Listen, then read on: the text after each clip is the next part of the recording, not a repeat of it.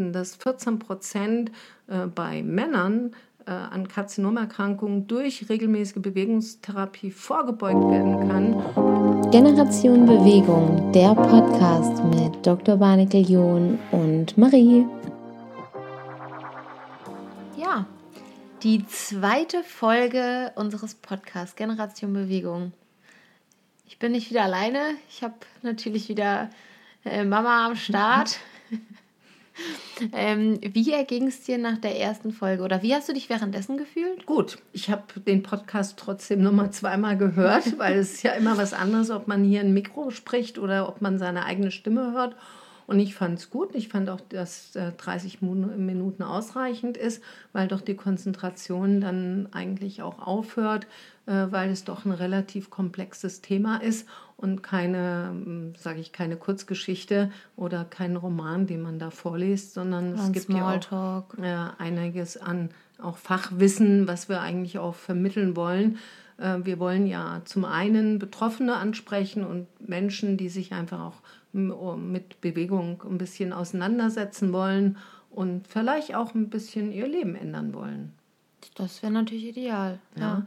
Ähm, ich weiß nicht, ob ähm, das den meisten bekannt ist, äh, dass äh, ungefähr ähm, Bewegung eine ganz wichtige Säule der Vorbeugung ist für eine Krebserkrankung. Und Wissenschaftler behaupten, dass 14 Prozent äh, bei Männern äh, an Karzinomerkrankungen durch regelmäßige Bewegungstherapie vorgebeugt werden kann und bei Frauen sogar 16 Prozent aller äh, Tumor, also aller Krebserkrankungen. Das ist natürlich vor allem dann äh, der Dickdarmkrebs oder der Brustkrebs bei Männern oder bei Frauen? Äh, bei, bei beiden, ja, weil auch Brustkrebs ja auch bei Männern ähm, glaub, vorkommen das kann. Viele nicht. Und bei die Gebärmutter, die Schleimhauterkrankungen, also Gebärmutterkrebs, ich meine jetzt nicht den Gebärmutterhalskrebs, sondern Gebärmutterkrebs, sowie auch die Bauchspeicheldrüse und, äh, und Lungenkrebs ähm, eben durch Bewegung vorgebeugt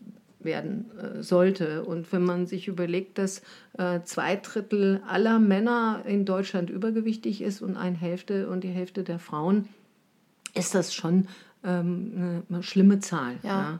Aber man muss dazu sagen, dass ähm, Prostatakrebs rausfällt, ne? Also Prostatakrebs, da gibt es Untersuchungen dazu, dass ähm, es gibt ja viele sportliche Männer, die auch Prostatakrebs bekommen und die äh, Anzahl von Erkrankungen ist ja genauso hoch wie bei Brustkrebs.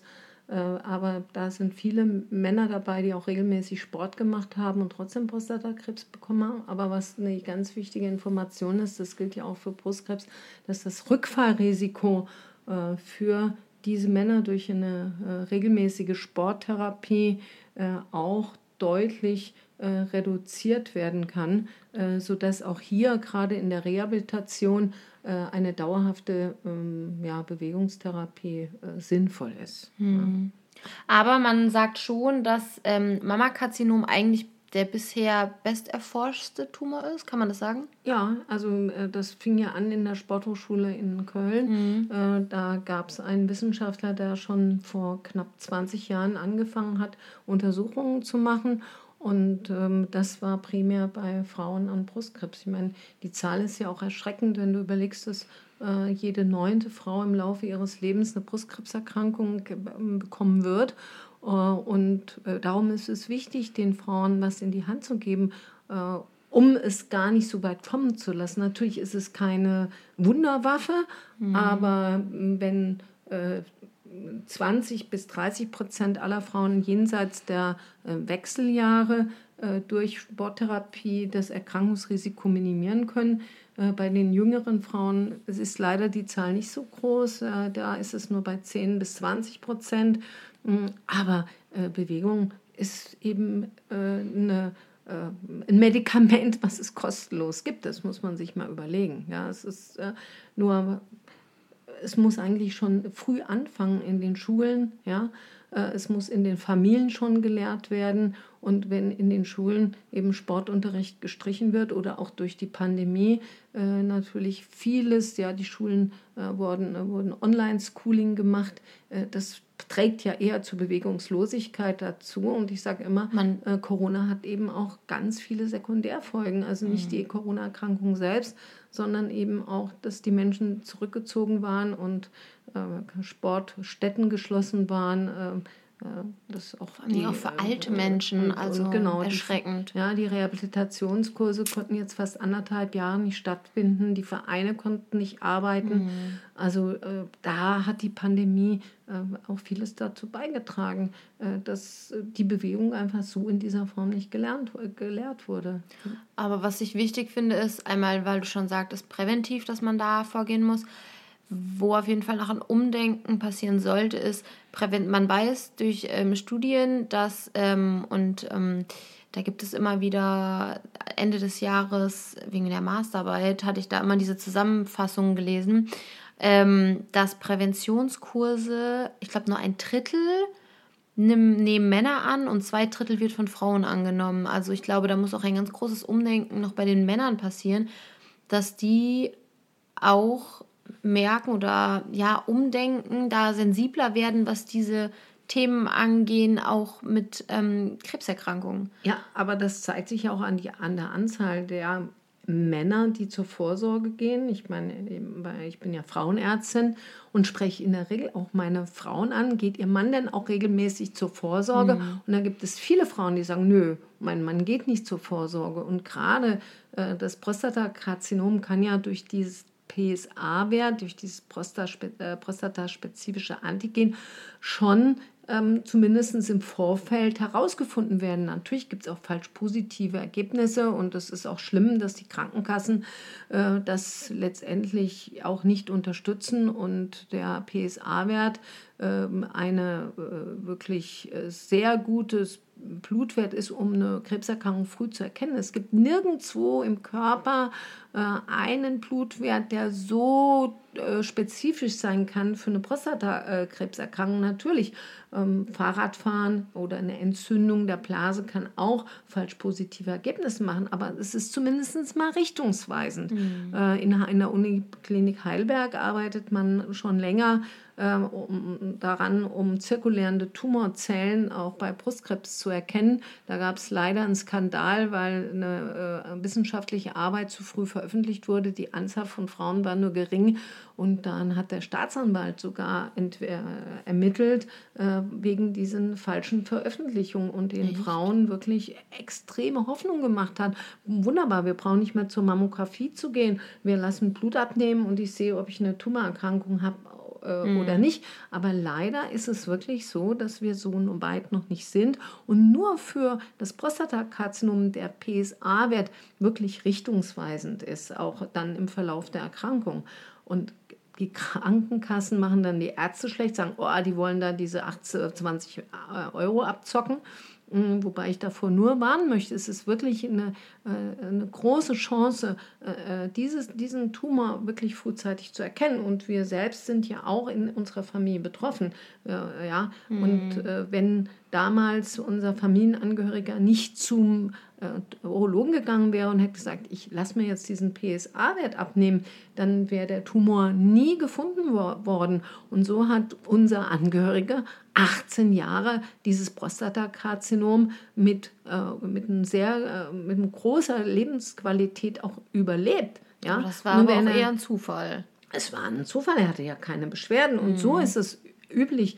Äh, man geht eigentlich nur zum Arzt, wenn man Beschwerden hat. Und das ist eben auch das männliche Denken. Mhm. Äh, äh warum soll ich dorthin gehen, wenn es mir gut geht? Ja. Ja. ja und der PSA-Wert bietet da wirklich eine Chance. Und ich kann nur jedem Mann raten, regelmäßig zu gehen und nicht erst ab 50. Es gibt auch Frühkarzinome, äh, die schon mit 40 sind und man muss natürlich immer gucken, ist meine Familie betroffen, ähnlich wie beim Brustkrebs auch.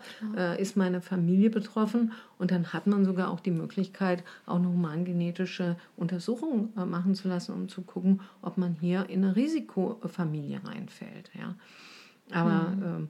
äh, Vorbeugung, also geht einmal um gehe ich regelmäßig zur Untersuchung, lasse ich mir einen Termin beim Arzt geben äh, und auch eben meinen Lebensstil eben zu verändern. Und wenn Bewegung bisher keine große äh, keinen großen Platz in meinem Leben hatte, dann muss man wirklich versuchen, äh, seinen Lebensstil auch zu verändern. Ja. Man muss ja auch nicht von jetzt auf gleich radikal alles ändern. Mhm. Aber wenn man peu à peu einfach auch mehr Bewegung in den Alltag integriert, einfach das Auto mal öfter stehen lässt, vor allem jetzt im Sommer, nachmittags, vormittags oder abends mal eine Runde spazieren geht, da ändert sich schon viel und das, ja, das bringt schon viele irgendwie zum Umdenken. Ja, aber ich erlebe es ja im eigenen Freundeskreis, dass äh, 25 Meter zum Bäcker äh, mit dem Auto gefahren wird. Also äh, äh ja, äh, das ist so.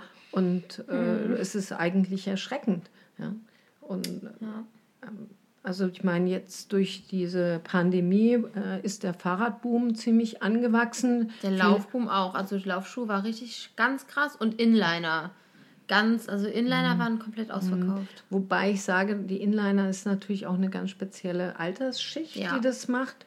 Ähm, und viele Ü70-Jährigen kaufen sich dann E-Bike, haben vorher noch nie eine ähm, eine Sporterfahrung gemacht und ich erlebe immer wieder auch schwere Verletzungen, gerade im Knöchelbereich, weil solche E-Bikes dementsprechend schwer sind. Mhm. Also ich würde fast sagen, jeder, der ein E-Bike kauft, müsste so eine Art kleinen Führerschein machen, äh, um damit auch lernen umzugehen. Das ist genau wie mit den E-Scootern. Ähm, die auch in den äh, Großstädten äh, ja. propagiert werden und auch viele Unfälle da produziert werden. Ja, aber jetzt ähm, denke ich, gehen wir nochmal zurück ja. zur Vorbeugung. Zur ähm. Vorbeugung gehen wir und wir gehen vor allen Dingen ähm, zur, wie sieht eigentlich die Bewegungstherapie oder wie sollte im Idealfall die Bewegungstherapie nach einer Mammakarzinom OP aussehen. Also nach einem, ähm, man sagt ja nach Mammakarzinom eigentlich 24 Stunden danach solltest du eigentlich wirklich mit dem Physiotherapeuten oder der Physiotherapeut sollte mit dir schon direkt in Mobilisationsübungen gehen, vor allen Dingen im Schulter- und Armbereich, dass eben Verkürzungen vermieden werden, also muskulär. Ähm, und ja, das, ich habe dich ja gestern schon gefragt, als ähm, ich, wir darüber gesprochen haben, wie wir das ähm, planen möchten. Wo ist das möglich? Also wird, das ist ja wahrscheinlich alles sehr idealistisch, dass wirklich nach einer Mammakarzinom-OP du direkt danach ein Physio an deine Hand bekommst, der mit dir, sag ich mal, Mobilisationsübungen durchführt, oder? Also als ich operiert wurde, ich meine, das ist jetzt schon relativ lange her, das war 2007, äh, da war es so, dass du wirklich nach der Operation einen Physiotherapeuten bekommen mhm. hast und hast schon mal zumindest Mobilisationsübungen gemacht. Sehr gut. Ähm, wichtig ist, und da ist man auch, auch die Ärzte gefragt, äh, dass sie dann auch dementsprechend auch krankengymnastische Über also Rezepte ausstellen mhm. und auch dann auch Lymphdrainage, weil es ist nicht gesagt, dass auch wenn man jetzt nur einen Wächterlymphknoten entfernt bekommen hat, die Brust wird ja in der Regel äh, wenn du brusterhaltend operierst und ein Großteil der Frauen wird glücklicherweise brusterhaltend operiert, äh, dann kriegst du in der Regel drei bis vier Wochen beginnt die Strahlentherapie, wenn alles gut verheilt ist. Und dann hast du durch die Strahlentherapie per se auch häufig ein Lymphödem in der Brust. Also mhm. äh, alle äh, denken immer, Lymphödem ist nur der dicke Arm ja, äh, oder die dicke Hand, aber es fängt schon an, dass die Brust ein, ein Ödem entwickelt und hier ist natürlich auch äh, die Lymphdrainage ganz entscheidend, weil viele Frauen auch Schmerzen in der operierten Brust haben, was auch viele Jahre noch andauern kann. Mhm. Ja. Und ähm, da hoffe ich, dass da die Krankenkassen auch mitspielen, weil äh, wir häufig auch Regresse kriegen und die Ärzte dann letztendlich äh, die Verschreibung aus eigener Tasche zahlen müssen. Krass. Mein, da, durch meine Erkrankung habe ich einfach einen viel höheren Anteil auch von brustkrebserkrankten Patienten ähm, weil eben das sich rumspricht, weil du hast natürlich nochmal eine ganz andere Empathie mhm. äh, als Selbstbetroffene und bist auch gegenüber bestimmten äh, physikalischen Maßnahmen großzügiger. Äh, ich hatte bisher noch keinen Regress, was die äh, physikalischen Maßnahmen angeht, aber ich halte eigentlich immer die Luft an, äh, weil die Krankenkassen dann im Nachhinein, sie sagen primär, äh, ja klar, wenn der Arzt sagt, sie brauchen das, dann wird das auch bezahlt. Aber es wird immer wieder dein Verschreibungsverhalten letztendlich auch von den Krankenkassen äh, kontrolliert. Und auch der Reha-Sport, der ja dann in der, nach der Anschlussheilbehandlung äh, also verschrieben werden kann, da musst du erst einen Antrag stellen, der muss bei der Krankenkasse abgestempelt ja. werden Und dann hast du ja ein äh, Anrecht auf 50 Mal äh, ähm, Reha-Sport. Mhm. Und dann läuft der in der Regel aus. Und es gibt viele Krankenkassen, die das dann auch nicht unbedingt verlängern. Ja, das ist von Krankenkasse zu Krankenkasse ganz unterschiedlich. Ja, aber ich muss sagen, also ich finde das sehr problematisch, auch mit dem Reha-Sport, weil das Problem ist, wie du schon gesagt hast, wir haben einmal, also Reha-Sport wird ja meistens in Gruppen, findet ja meistens in Gruppen statt. Ähm, da ist es natürlich, das hatten wir letztes Mal auch angesprochen, es kann einfach nicht individuell gearbeitet werden. Und das ist einmal ein Problem. Das bedeutet, ähm, es werden ja eigentlich viele, die dann Mammakarzinom haben, über einen Kamm geschert. Das heißt also, haben die jetzt nur wirklich, ähm, sage ich mal, wie du gesagt hast, einen Wächterlymphknoten entfernt bekommen oder waren auch andere Lymphknoten be ähm, betroffen. Das heißt, da muss ja auch schon mal ein Unterschied gemacht werden, weil letztendlich die Bewegungseinschränkung bei diesen Menschen, die auch andere Lymphknoten entfernt bekommen haben, anders ist als jemand, bei dem nur ein Wächterlymphknoten entfernt wurde. Und man weiß, dass zum Beispiel Kräftigungsübungen relativ schnell, also nach äh, sechs bis acht Wochen, wenn das alles verheilt ist, ähm, mit einem Therapeuten stattfinden sollen, um eben auch die Muskelpumpe anzuregen. Das heißt also auch wirklich, dass die Lymphflüssigkeit besser abtransportiert werden kann, dass auch ein Lymphödem damit vermieden werden könnte. Aber wenn das, also letztendlich, ja, ist es halt leider selten der Fall. Und beim Physiotherapeuten hast du ja nicht unbedingt viel Zeit, erstens. Der Physiotherapeut hat ja meistens nur 20 Minuten, wenn es ähm, mit der Kasse ist. Ähm, und wenn er dann Lymphdrainage macht, wann bleibt da die Zeit noch, dich richtig einzuweisen in Geräte? Also das musst du ja dann oft auch nochmal selbst übernehmen, finanziell. Wobei es sind zwei unterschiedliche Rezepte. Das mhm. einmal ist ein Rezept für Krankengymnastik und dann ist ein Rezept wieder über Lymphdrainage. Also das okay. ist schon äh, ein großer äh, Unterschied. Mhm. Aber hast, da hast du vollkommen recht. Es gibt ja auch mal Frauen, die äh, komplett die Brust entfernt mhm. bekommen haben oder beide.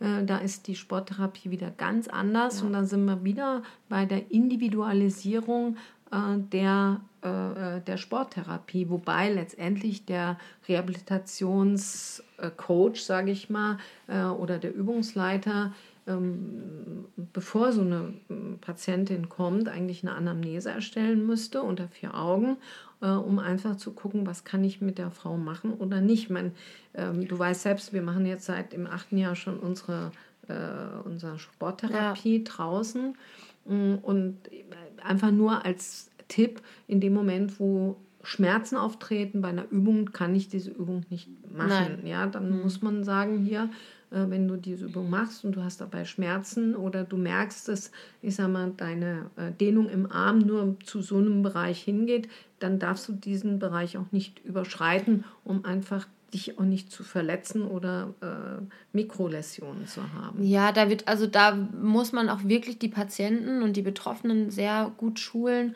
was zum Beispiel, ich arbeite ganz gerne mit der Borg-Skala, mhm. dass Leute sich wirklich lernen einzuschätzen. Also wo befinden wir uns in der Borg-Skala? Das heißt, wenn sie mir dann bestimmte Zahlen nennen, kann ich das ganz gut einordnen und kann das dementsprechend anpassen. Aber jemand, der zum Beispiel, wenn du die Reha-Kurse gibst, die sind ja, da sind ja auch ähm, viel mehr Leute als bei uns, jetzt bei unseren Kursen. Unsere Kurse sind ja eher Kleingruppen, das sind ja maximal zwölf Leute.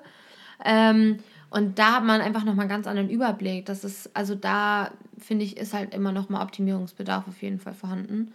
Ähm, und was auch ganz wichtig ist, du hattest ja auch einen Strumpf, ne? Also du hattest dein Lymphödem und hast ja auch, ein, ähm, hast ja auch eine Bandage getragen. Ja, aber das hat meine Lymphödem eher verschlechtert. Und Ach, nur krass. durch das Kraftausdauertraining, also durch das Krafttraining, mhm. äh, habe ich letztendlich mein Lymphödem zurück, also hat sich zurückgebildet. Wobei ich aber jetzt auch eine Patientin in der Gruppe habe, die von heute auf morgen ein massives Lymphödem im Arm hatte. Also wir haben schon gedacht, die hat Lymphknotenmetastasen in der Achselhöhle. Die ist durchgecheckt worden und die hat zwei Jahre nach ihrer OP ein sekundäres Lymphödem bekommen, ohne irgendein Trauma. Mhm. Also ähm, sie hat nur eine, einige, eine einzige Erklärung, dass sie nachts auf den Arm komisch geschlägen hat. Und das hat sie bis heute. Und die trägt natürlich ihren Kompressionsstrumpf mit auch äh, der, äh, mit dem Kompressionshandschuh.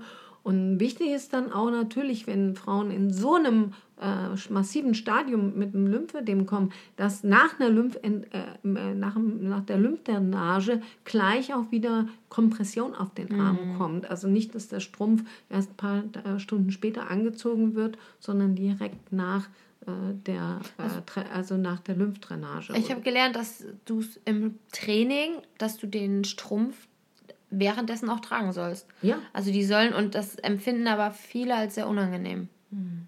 Also ich habe momentan eine ähm, junge Frau und die trägt den Armkompressionsstrumpf während des Trainings, aber das findet sie eher auch als angenehm. Echt? Ja, und äh, das Beste äh, wieso für die Kompression ist eigentlich das Schwimmen. Mhm. Ja, also, aber auch hier wieder Corona. Wie lange waren die Schwimmbäder geschlossen? Die Frauen hatten gar keine Möglichkeit, äh, dies einfach auch zu leben. Ja, mhm. Das meine ich mit Sekundärfolgen äh, von Corona, dass viele gar nicht diese Sporttherapie machen konnten, auch wenn einige Physiotherapeuten und Krankengymnasten versucht haben, das teilweise auch online äh, zu starten. Und du hast selbst ja auch äh, unsere Bewegungsgruppe teilweise online äh, die ja, Frauen zu, äh, zu motivieren. Und es ist auch eine Frage des Alters. Komme ich mit Computer genau. zurecht? Ist es mein Ding, äh, da über äh, den Computer meine Anleitung zu kriegen? Vor allem also bei Personal Training, sage ich mal, ist das was anderes als bei Menschen, die eben ein gewisses Alter haben, die keine gewisse Vorerfahrung haben, was Sport angeht. Da finde ich das dann immer sehr schwierig, weil du kannst halt wirklich immer nur mit Basic-Übungen arbeiten, ähm, weil du kannst nicht korrigieren. Und das hat mich zum Beispiel immer gestört, dass ähm, ich halt nicht hands-on machen konnte. Also ich konnte die Leute nicht korrigieren und meine Hand auflegen. Ähm, ja, aber das, also ich muss sagen, wenn man das mit Basic-Übungen macht und das gut erklärt, dann ähm, funktioniert es. Aber das war so ein bisschen der, ja. Die, die Einschränkung. Die Einschränkung. Ja, aber, aber, mein, aber, besser als gar nichts. Ja, ja voll. Das muss man klipp und klar sagen. Aber ja. wie du schon gesagt hast, also Wassertherapie gehört auf jeden Fall beim Mammakarzinom oder ist eine sehr wichtige Säule der Bewegungstherapie. Ja. Kann man das so festhalten? Ja, ne? natürlich. Ja, genau. Ähm, Voraussetzung natürlich ist, dass äh, die Wundheilung komplett abgeschlossen mhm. ist also sechs bis acht Wochen Post-OP und ähm, dass das Immunsystem wieder stabil ist. Natürlich, bei Fieber sollte man das nicht ja, das machen oder wenn die äh, weißen ja. Blutkörperchen gefallen sind, wenn du jetzt unter einer Chemotherapie mhm. bist und äh, da wirklich eine Auffälligkeit des Blutbild hast, sodass du noch eine Infektion kriegst, äh, nur weil du ins Schwimmbad gehst. Also man musste auch immer gucken, äh, wie ist momentan der Zustand und wie ähm, äh, ist mein Blutbild und wie fühle ich mich. Ja? Also äh, wenn ich mich nicht wohlfühle, mich dann aus zum, zum Sport zu schleppen, das ist sicherlich auch die, der falsche Weg. Ja? Voll. Ja, und wenn es eben, man hat ja auch unterschiedliche ähm, Tagesform. Und wenn man einfach nicht eine Tagesform hat, dann ist es besser, dann auch mal auf seine Sportstunde zu verzichten, als es dann einfach durchzuziehen und es geht einem danach schlecht. Ja. Und man sagt ähm, frühestens zwei bis drei Wochen nach Bestrahlung. Ja, genau. Genau sollte ja, so man ins, ins Wasser dann, gehen. Also genau, also wir sprechen so, gerade noch von der Wassertherapie. Ja, wie, wie es so mit der Anschlussheilbehandlung ja. ist. Weil die ähm, Frauen müssen ja dann innerhalb eines Zeitrasters äh, in die Anschlussheilbehandlung und es hat ja keinen Sinn, sie zu einer Anschlussheilbehandlung zu schicken, äh, wenn sie nicht an ihren äh, Übungen daran teilnehmen können oder gerade auch nicht an der Wassergymnastik. Mhm. Also muss ja schon davon auch letztendlich profitieren. Ja. Also Ziele der Bewegungstherapie bei Mammakarzinom. Da können wir einfach mal unsere Ziele nennen und uns ein bisschen gegenseitig den Ball zuspielen und einfach abwechseln. Ähm, also vor allem würde ich mal anfangen mit Ausgleich, Kraftdefizit zwischen rechtem und linken Arm. Und die Beweglichkeit, weil durch so eine Operation mhm. kommst du ja ganz schnell in eine Schonhaltung und du weißt ja selbst, was passiert, wenn man einen Bein kurz eingibst, wie schnell auch die Muskulatur zurückgeht. Also Aufbau wiederum von Muskulatur und Vermeidung von Schonhaltung und Verbesserung einfach der Kraft, ja. Voll. Behandlung von Lymphödem und ähm, parallel würde ich auch fast sagen, ähm, Verbesserung des Fatigue-Syndroms. Ja, das Erschöpfungssyndrom muss ja nicht auftreten, nur weil du äh, äh, eine Chemotherapie hast. Viele Frauen brauchen glücklicherweise keine Chemotherapie und dann kann natürlich auch trotzdem ein Fatigue-Syndrom auftreten Und dieses Fatigue-Syndrom kann auch über Jahre persistieren. Äh, das wird manchmal ähm, so ungefähr, die Frau sieht doch prima aus und die hat doch alles überstanden, das ist jetzt ein Jahr her. Trotzdem fühlt man sich schlecht, man fühlt sich häufig erschöpft, ist nicht so belastungsfähig. Und äh, von außen sieht man so schön gut aus und trotzdem geht's, ist man einfach nicht so belastbar. Mhm. Und da weiß man gerade beim Fatigue-Syndrom, dass regelmäßige Bewegungstherapie und wenn es nur Spaziergänge sind, da einen extrem positiven Effekt haben. Vorbeugung von Osteoporose auch ganz wichtig ähm, für die Bewegungstherapie nach Mammakarzinom. Ja, wobei da das Krafttraining das Wesentliche mhm. ist. Also eine Ausdauer wie Joggen oder Walken bringt für Osteoporose gar nichts.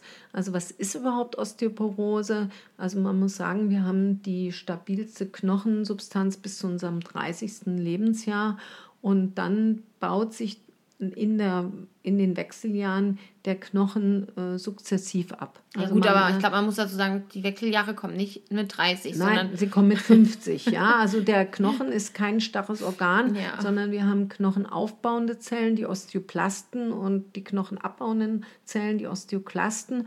Und wenn dieses Gleichgewicht, und das fängt eben in den Wechseljahren an und Frauen neigen auch eher zu einer Osteoporose als Männer, äh, dann baut sich eben der Knochen sukzessiv ab. Und erstmal durch die Inaktivität und auch durch Medikamente. Es gibt mhm. also Medikamente, die zusätzlich zum Vorbeugen von Rückschlägen für Brustkrebs gegeben werden, die sogenannten Aromatasehämmer, aber auch Tamoxifen hat einen negativen Einfluss auf den Knochenstoffwechsel und dadurch, das heißt, jemand, der eben eine Brustkrebserkrankung erlitten hat und noch Antihormone nimmt, hat ein höheres Osteoporose-Risiko. Und da ist Krafttraining ganz wichtig. Und äh, der Knochen braucht zur Stabilisierung einfach äh, also, äh, Zug.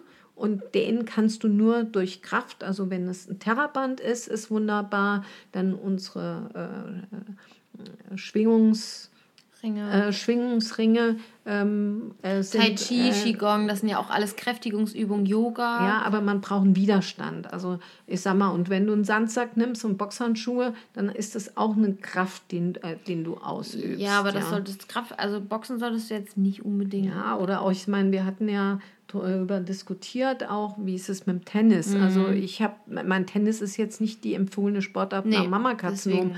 Und ich habe eben seit meinem elften Lebensjahr immer Tennis gespielt. Meine erkrankte Seite ist die linke Seite.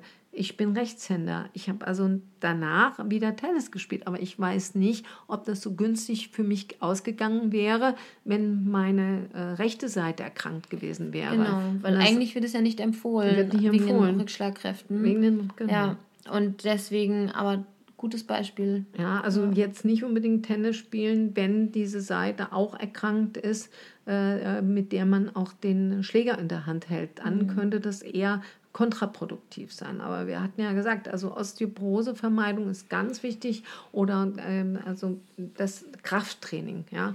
Also Wo man dazu sagen muss, das Krafttraining speziell an Geräten ist noch nicht so, also es gibt noch nicht sehr viele Ausschlag ähm, ausschlaggebende Studien, wie zum Beispiel nach ähm, die Wirkung, die positiven Wirkungen bei Ausdauersportarten in Bezug auf Mammakarzinom. Das schon, aber es geht ja jetzt um die Osteoporose. Ja, Und okay, Osteoporose aber in Kombination mit Mammakarzinom. Genau, aber Osteoporose, ja. das Ausdauertraining hat keinen Einfluss auf deine Knochensituation. Das nicht, ja? aber trotzdem sollte man vor allem, wenn man Krafttraining macht und ähm, nach Mammakarzinom auch mit, mit einem Therapeuten oder mit einem, mit einem Trainer arbeiten, der eben auch Ahnung von der Erkrankung hat. Natürlich, unbedingt. Weil letztendlich Belastungsintensität, ähm, Herzfrequenz, Blutdruck, das sind alles Faktoren, die auf jeden Fall berücksichtigt werden müssen bei, den, ähm, bei dem Training. Und wenn der Trainer ähm, in Bezug auf Mammakarzinom einfach nicht viel weiß, dann ist es, sollte man da einfach ein bisschen gucken und ein bisschen ähm, schauen, wo man einfach sich hinbegibt. Mhm. Wobei ich sage mal, die Physiotherapeuten, dadurch, dass es ja doch eine sehr häufige Erkrankung ist, äh, die haben schon äh, sehr viel Erfahrung mit Frauen nach Brustkrebs Und ich sage mal, jede Physiotherapiepraxis hat, äh, ich sage mal, bestimmt äh, ein Drittel der Frauen, also die da hingehen, haben nicht nur orthopädische Probleme, sondern äh, mhm. werden äh, einfach nach einer Brustkrebserkrankung da auch weiter angeleitet oder äh, bekommen dort Lymphdrainage. Also weil es einfach ein relativ häufiges Problem ist. Ja, ja aber die Frage, ja, aber die Sache ist, ähm, die Termine. Also du kriegst ja beim Physiotherapeuten nicht immer so schnell Termine, oder? Kriegt das, krieg, werden die Frauen mit Mammakarzinom schneller. Also, zumindest, also in Fulda funktioniert das gut. Mhm, also okay. die haben da wirklich einmal die Woche die mhm. Möglichkeit. Zweimal die Woche, äh, auch gerade bei Lymphdrainagen, ist einfach nicht realistisch. Mhm. Das schaffen die äh, Physiotherapeuten nicht. Aber einmal die Woche äh, äh ist das schon richtig. Und ich hatte ja die Woche eine tolle Begegnung mit einem der bekanntesten äh, Physiotherapeuten Fulda. Da ging es eigentlich eher um eine orthopädische Erkrankung, aber er sagte was einen ganz tollen Schlüsselsatz. Es geht nicht nur, es geht nicht nur primär um die Operation, sondern es geht ganz klar auch weiter um die Nachsorge. Voll. Und er hat es einfach äh, bemängelt, dass äh, ein Kollege von mir eben eine orthopädische Problematik hatte, wurde operiert und es wurde keinerlei Physiotherapie postoperativ angeboten und er hat das gehört und hat dann den Kollegen angerufen und äh, versucht, den eben jetzt wieder fit zu machen, postoperativ. Mhm. Und so mhm. geht das gilt genauso für Brustkrebs, es gilt für Darmkrebs, es gilt für Prostatakrebs. Das heißt, primär ist natürlich die Therapie, aber die postoperative Weiterbehandlung und auch das Anleiten und auch motivieren, ja, man, äh, am Anfang ist man ja so, entweder ist man erstmal depressiv, dann kommt man in die Reha, dann ist man wieder motiviert und dann kommt der Alltag. Und der Alltag äh, ja, ist, ist ja auch sehr belastend und einfach sich da so eine Art Stundenplan machen, zu sagen, der Nachmittag oder der Abend ist mir und es langt eben nicht mit einmal die Woche Bewegungstherapie. Was das ich aber auch ganz wichtig finde, warum das gemacht werden sollte oder muss, ist für den Selbstwert und für das Selbstvertrauen. Weil letztendlich, wenn du, wenn du eine Erkrankung hast und du hast keinerlei Vorerfahrung, was Bewegung angeht, du traust dir ja nichts mehr zu, weil du Angst hast, du könntest was falsch machen. Und letztendlich, wenn du jemanden an der Hand hast, der dich unterstützt, der sagt, hey, versuch es einfach mal, trau dich mal. Du wächst erstens über dich hinaus und du lernst viel schneller mit bestimmten Dingen umzugehen, auch wenn der Körper mal irgendwie, wenn es an der Narbe zieht. Menschen, die damit relativ wenig mit körperlicher Erfahrung haben, kein Körpergefühl besitzen, die denken wahrscheinlich so, oh Gott, ich darf das nicht machen, es zieht, das ist unangenehm. Und manche sagen, mach es trotzdem, solange du keine Schmerzen dabei hast, ist ein Ziehen auch mal normal. Und das ist für das Selbstwertgefühl, finde ich, extrem wichtig. Deswegen finde ich auch, ähm, ja, ist auch ein Punkt, der auf jeden Fall für die Ziele in die Bewegungstherapie mit rein sollte. Ja, und zudem nimmt man ja auch noch ab. Und das hat wiederum einen Vorteil. Insulinspiegel reduziert sich, ja, Wachstumsfaktoren, es werden die Killerzellen aktiviert. Ähm, wir wissen mittlerweile, dass in der Muskulatur ganz wichtige Zellen sind, die Myokine, die einen ganz großen Einfluss auf unser Immunsystem hat. Ja, mhm. also ähm, das hat wirklich noch mehr äh, ja, äh, Wirkung, als, als man denken kann. Und manche behaupten, es ist genauso effektiv wie eine Chemotherapie, wobei ich natürlich nicht sagen will, dass man auf eine Chemotherapie, wenn die Tumorkonferenz sagt, du brauchst die, dann verzichten kann. Aber darum ist Bewegung, wie gesagt, ein, ein, ein kostenloses Mittel, äh, um einfach sich weiter auch gesund zu halten wo ich gerne, ich würde gerne noch drei Punkte ergänzen, die ich wichtig finde, worauf man eigentlich, die man auch direkt jetzt umsetzen kann, die man an die Hand bekommt, auf die man achten sollte. Ist zum einen beim Krafttraining darauf achten, nicht in die Pressatmung zu verfallen, sondern wirklich versuchen, einfach den Mund ein bisschen aufzulassen, weil ich äh, ähm, sehe es immer ganz, ganz, wie, äh, ganz, ganz oft, dass, dass man einfach die Luft anhält. Ähm, dass man beide Seiten des Körpers trainiert und nicht nur eine Seite. Also das ist auch oft, wenn jemand eben links äh, Mammakarzinom hatte, dann, wird ihn, dann fängt er an, nur links irgendwie spezieller zu trainieren als rechts. Aber wir wollen ja hier keine Disbalancen trainieren, sondern wirklich versuchen, beidseitig zu trainieren. Ähm, und dass man seine Schmerzgrenze kennt und da einfach guckt, hey, auch wenn es heute mal nicht geht, dann ist das völlig in Ordnung, dann akzeptiere ich das und ähm, morgen ist ein besserer Tag, weil vor allem, glaube ich, auch bei Krebspatienten, die eben eine Chemotherapie, eventuell dann noch eine Bestrahlung oder nur eine Bestrahlung ähm, absolviert haben, da ist nicht jeder Tag wie derselbe, da ist jeder Tag ganz anders. Ja, und da sollte man auch ehrlich zu sich sein und auch nicht zu viel Druck. Also die Erkrankung selbst ist schon Druck und Stress mhm. genug und einfach schauen, dass auch nach so einer Erkrankung auch die Umgebung auch ein bisschen motiviert. Ja, weil wenn man eben einen Menschen an seiner Seite hat, der nur am liebsten Fußball guckt und auf der Couch sitzt und äh, Kekse futtert, äh, dann ist das nicht motivierend. Und dann ist man ganz, ganz schnell in seinen alten Verhaltensmustern, äh, fällt man zurück. Und, also, Gewohnheiten. Na, Gewohnheiten. Und da ist ganz wichtig, dass man die eben bricht. Also, und da kann man ja sagen, also allgemeine Empfehlung ist dreimal die Woche eigentlich sich zu bewegen zwischen 30 und 45 Minuten Belastung. Ähm, ideal ein bis zweimal die Woche Ausdauer, einmal die Woche Krafttraining. Mhm. Dann darauf achten, vermehrte Alltagsbewegung einfach einzuführen. Mal mehr die Treppen gehen, äh, ja, das Auto öfter stehen lassen, eventuell mal keine ähm, keine Treppe, die automatisch fährt. Wie nennt sich das? Mhm. Ähm, ich habe es vergessen. wie, wie, wie heißt die? Du kommst auch nicht drauf. Rolltreppe, wow!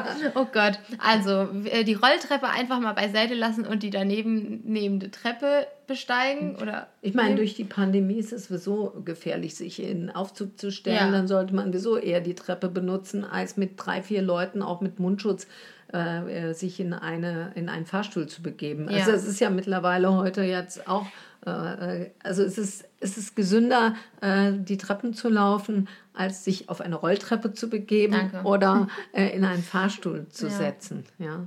Und eben schweres Heben auch vermeiden, was vor allen Dingen auch wieder zu Pressatmung führen könnte.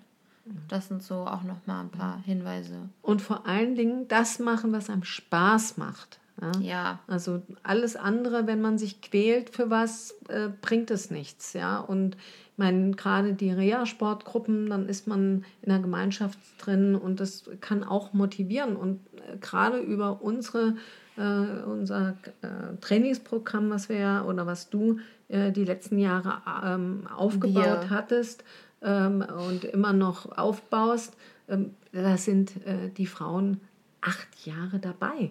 Ja, und das, äh, das waren auch Leute, die eher der Bewegung gegenüber kritisch waren. Und jetzt sagen sie, sie, sie brauchen das. Ja, manche kommen dann sogar zweimal die Woche äh, in die Sportgruppe, weil sie einfach jetzt in dieser Pandemiezeit, wir durften ja auch nicht arbeiten, du hast es eben online gemacht, viel motivierter äh, jetzt sind und einen riesen Nachholbedarf haben. Aber ich finde auch, die haben sich extrem mental verändert. Also ich muss sagen, manche, die waren am Anfang sehr ruhig, zurückhaltend, die sind super also offen geworden. Das, also ich finde auch die mentale ähm, Einstellung verändert sich. Ja.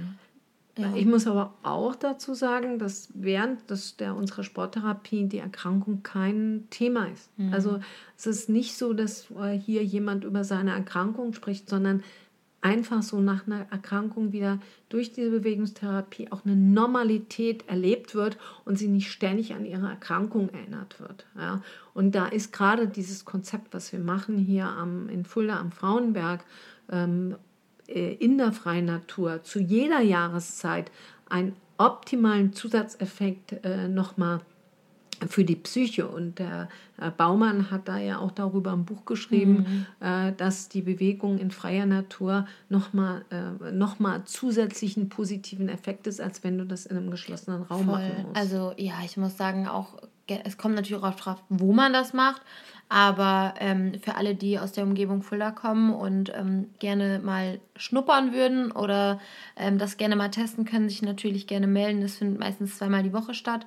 Termine sind immer ein bisschen unterschiedlich, also gerne einfach schreiben und dann erzähle ich euch weitere Informationen. Aber letztendlich, dadurch, dass wir immer draußen sind, ähm, ist schon was Besonderes, finde ich. Ja. Also Und der Frauenberg hat natürlich auch nochmal so eine spirituelle Ja. Ebene. Ja, und egal, auch bei heißen Tagen, wir haben ja letztes, die letzten drei Sommer waren ja sehr heiß und unter den Bäumen gibt es immer so ein besonderes Mikroklima. Also so man das, passt das Training natürlich auch dementsprechend an. Ja. Also das muss man ja auch sagen. Also wer, man kennt ja dann auch die, die Kunden, die da sind und die Frauen, die da sind und man passt das Training ja natürlich an. Und das ist halt das Schöne bei den kleinen Gruppen, du kannst auch individuell auf jeden eingehen. Das ist halt super. Ja, ich würde sagen, Vielen Dank fürs Zuhören. das war Folge Nummer zwei. Ja. Und perfekt zum Abschließen, weil nächstes Mal geht es mehr Richtung Prävention und Bewegung. Das heißt, wir schließen das Thema Mammakarzinom und Sporttherapie zunächst erstmal ab. Es sei denn, es kommen noch irgendwelche Fragen rein.